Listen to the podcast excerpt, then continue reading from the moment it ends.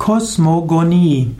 Kosmogonie ist ein Begriff aus dem Griechischen. Kosmogonia bedeutet Weltzeugung, Welterzeugung.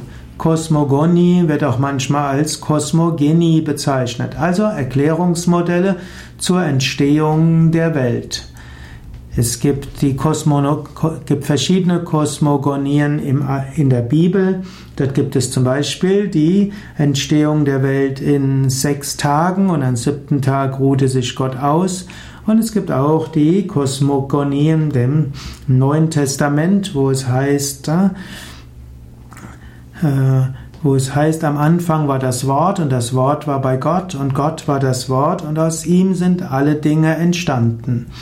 Es gibt die Kosmogonie bei den Griechen und es gibt verschiedene Kosmogonien auch im Indischen. Man findet die tantrische Kosmogonie, wo ursprünglich Shiva und Shakti eins waren und dann haben sie sechs verschiedene Welten geschaffen, die sechs Schwingungsebenen symbolisiert durch die sieben Chakras.